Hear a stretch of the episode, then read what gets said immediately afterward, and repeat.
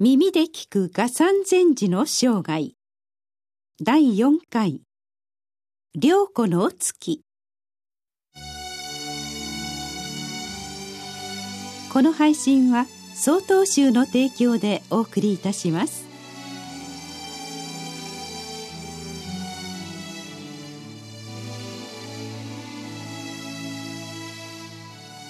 画山禅師が月が2つあることを知っているかと問われて半年後の昭安2年西暦1300年の正月死の経山禅師は伝光録の提唱を始めました。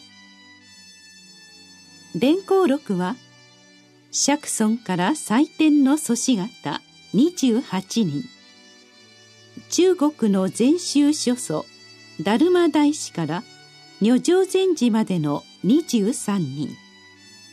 そして日本の道元禅師江上禅師までの合計53人の祖師方の悟りの因縁などを記した記録書当史です。当史とは灯火の歴史という名が示すように自身に法が創上されてきた過程を編纂したものです。このように計算禅師の教えに親しく接しながら画山禅師は禅の教えの素晴らしさを肌で感じ指針に仏道修行に邁進しました。計算禅師のもとに参じてから3年余り。良子の月の問答が行われてから2年余りが経った。昭安3年。西暦1301年の暮れの23日の夜半。座禅に励む画山禅師の耳元で計算禅師は指をはじかれました。それは大きな音ではありませんでしたが画山禅師を悟りへと導く音でした。その時良子の月の意を悟ったと伝えられています。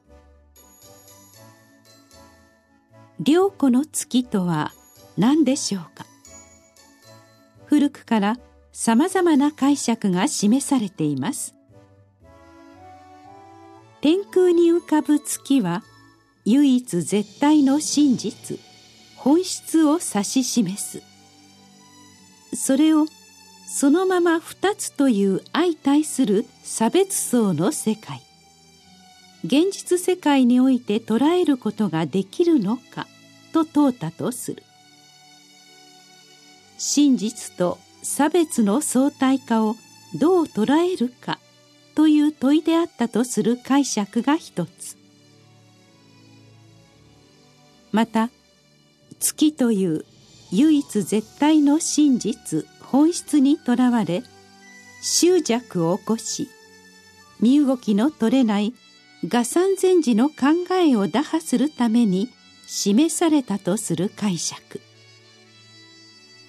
さらには月を仏になぞらえ仏法が連綿と継承されてゆく様を毎晩昇る月のように続いてゆくことに例えたという解釈もあります。これは画山禅師へ法を伝える意味を含んでいます。こうしたさまざまな解釈も踏まえて私たちがどのように捉えるか大きな課題でもあります。そして徳治元年。西暦1306年。画山禅師31歳の時。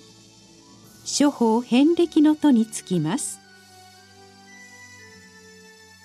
三子文法。これは禅の修行では伝統的に重要なことです。多くの師に参じ仏法を問うのです。その地は北は東北南は九州にまで及んだと伝えられます。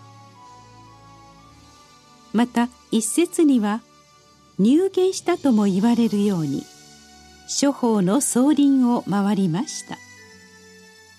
その姿は竜打を弁別しその気概は視界を飲み込むほどであったと伝えられています。諸法遍歴の修行を終えて計算禅師のもとに戻った画山禅師は陽光寺そして総持寺の改装を助けるのですがそれはまた次のお話。